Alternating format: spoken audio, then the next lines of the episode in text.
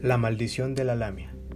Aemond Lamia, o solo Lamia, es un ente sobrenatural dotado de grandes poderes y su origen se remonta a los tiempos de la antigua Grecia. Acali Lambia era la reina de Libia, conocida como la hija de Poseidón y Libia. El dios Zeus intentó enamorarla, pero ella conocía la fama de Zeus, por lo cual lo rechazó. Enojado, Zeus le dijo a su esposa y hermana, la diosa Hera, que la reina de Libia se le había insinuado e insultado a su esposa y descendientes. Era enfurecida, se convirtió en cuervo y bajó a los aposentos de la reina, donde le recriminó sin saber que Zeus había mentido y la maldijo para toda la eternidad, convirtiéndola en un ser horrible, mitad cabra y mitad humano, sin párpados para no poder descansar nunca y para aumentar así su desgracia. Hera hipnotizó a los hijos para que saltaran del balcón hacia los acantilados. Zeus se dio cuenta de todo lo que había ocasionado su mentira, así que bajó a la tierra en forma de halcón y le dio el don de poder extraer sus ojos para así poder descansar y luego colocárselos nuevamente. A partir de esto, las madres griegas asustaban a sus hijos, diciendo que si se portaban mal o mentían, la lamia vendría en la noche a comérselos. La mayoría de las veces se le describía como una horrible figura, parecida a un vampiro, que asusta y devora a los niños sin ninguna clase de piedad, solo por simple envidia, ya que todas las mujeres tenían hijos menos ella. Con el paso del tiempo, la lamia ha ido cambiando e incrementando su poder. Puede transformarse en una mujer con la mitad del cuerpo como serpiente y partes de un bovino. Pero su forma general es de un ser mitad humano, mitad cabra. La lamia tuvo hijas al hacer tratos con brujos africanos que conocían su origen y los cuales se las prometían con el fin de servirlos y atormentar a aquellos que consideraban sus enemigos, originando de esta manera a las lamias.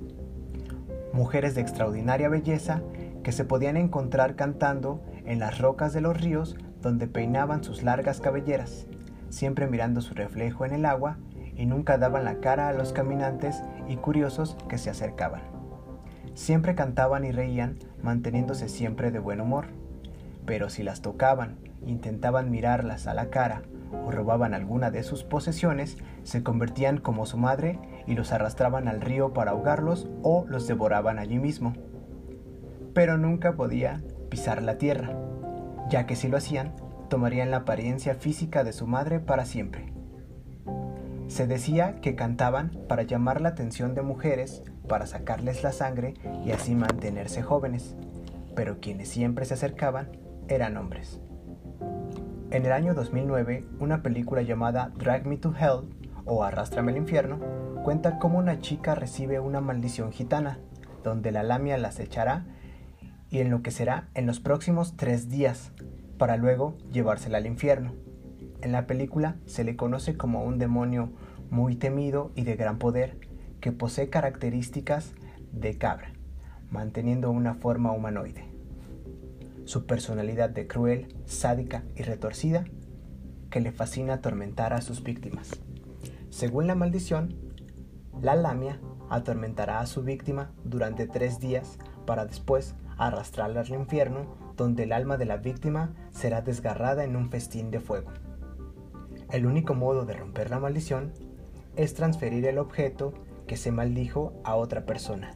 Así el objeto cambiará de dueño y el malvado ente se llevará a esa persona. A continuación, les voy a dejar cómo, según los hechiceros o brujos, puedes invocar a la lamia. Pero les advierto que si llegan a pronunciarlo mal o es mal utilizado, la lamia vendrá por ustedes y los atormentará hasta el fin de sus días. Espero les haya gustado, que tengan un excelente día, noche o ya sea el caso donde lo estén escuchando. No olvides darle manita arriba si te gusta este contenido, suscribirte al canal, darme recomendaciones si así lo parece y comentar qué más te gustaría escuchar. Por mi parte sería todo y seguimos